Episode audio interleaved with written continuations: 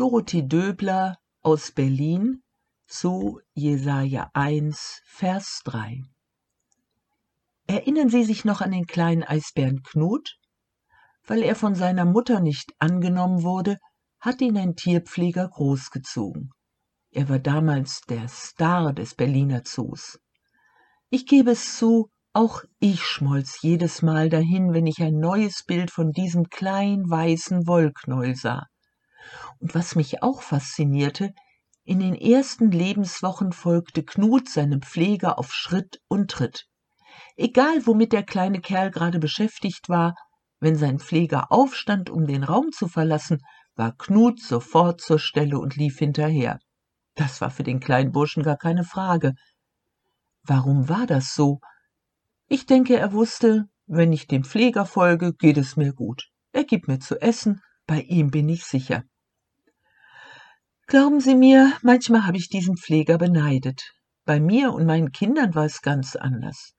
Mitnichten ließen sie alles stehen und liegen, wenn ich weg wollte. Mitnichten aßen sie alles, was ich gekocht hatte, nur weil es gesund war. Mitnichten ließen sie die Spritzen meinem Kinderarzt klaglos über sich ergehen, nur weil ich sagte, wie wichtig das sei. Manchmal war es zum Haare raufen. Warum verstanden sie nicht, dass ich es einfach nur gut mit ihnen meinte? So ein bisschen mehr das machen wir jetzt einfach, weil Mama es sagt, das hätte ich mir schon gewünscht. Der Prophet Jesaja klagt, ein Ochse kennt seinen Herrn und ein Esel die Krippe seines Herrn, aber mein Volk versteht es nicht. Und Jesaja will damit sagen, selbst ein Rindvieh und ein Esel wissen, von wem ihnen Gutes kommt und halten sich an diesen Herrn. Sollten Menschen nicht um vieles klüger sein? Warum halten Sie sich nicht an Gott? Warum tun Sie nicht, was er Ihnen sagt? Es würde Ihnen so viel besser gehen. Sie haben es doch schon erlebt. Das Volk Israel hat schon viel Gutes mit Gott erlebt. Woche für Woche an jedem Schabbat erinnert es sich daran, dass Gott es aus Ägypten geführt hat. Und trotzdem wendet es sich von Gott ab nicht äußerlich. Die Feiertage werden eingehalten, man geht zum Tempel und opfert, wie es vorgeschrieben ist. Aber im Herzen sieht es anders aus. Außerhalb des Tempels vertraut man anstatt auf Gott lieber auf sich selbst.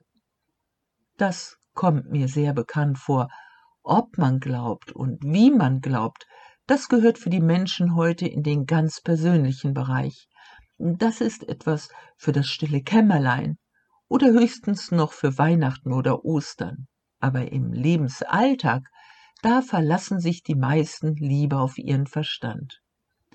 Wenn ich mir vorstelle, ein Politiker stellt sich hin und sagt, ich habe mich entschieden, in allen Dingen so zu handeln, wie Gott es in der Bibel vorgibt, und ich vertraue darauf, dass es diesem Land dann gut geht, die Titelseiten in den Boulevardblättern wären ihm sicher. Oder wenn ich mir vorstelle, ein Unternehmer denkt so. Bei einem ganz kleinen Familienbetrieb mag das noch gehen, aber kann man mit solch einer Grundhaltung wirklich einen Konzern führen? Lernt Gutes zu tun, schafft Gerechtigkeit, kümmert euch um die sozial Schwachen. Das wünscht sich Gott von den Menschen. Das lässt er ihnen durch Jesaja ausrichten.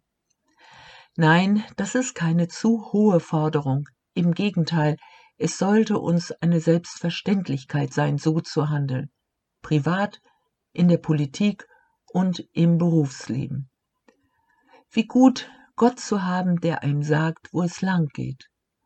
Und wie gut, wenn man dann einfach nur Vertrauen und mitzugehen braucht. Und man weiß, es wird wirklich gut so wie Knut es gemacht hat. Manchmal kann auch ein kleiner Eisbär ein großes Vorbild sein.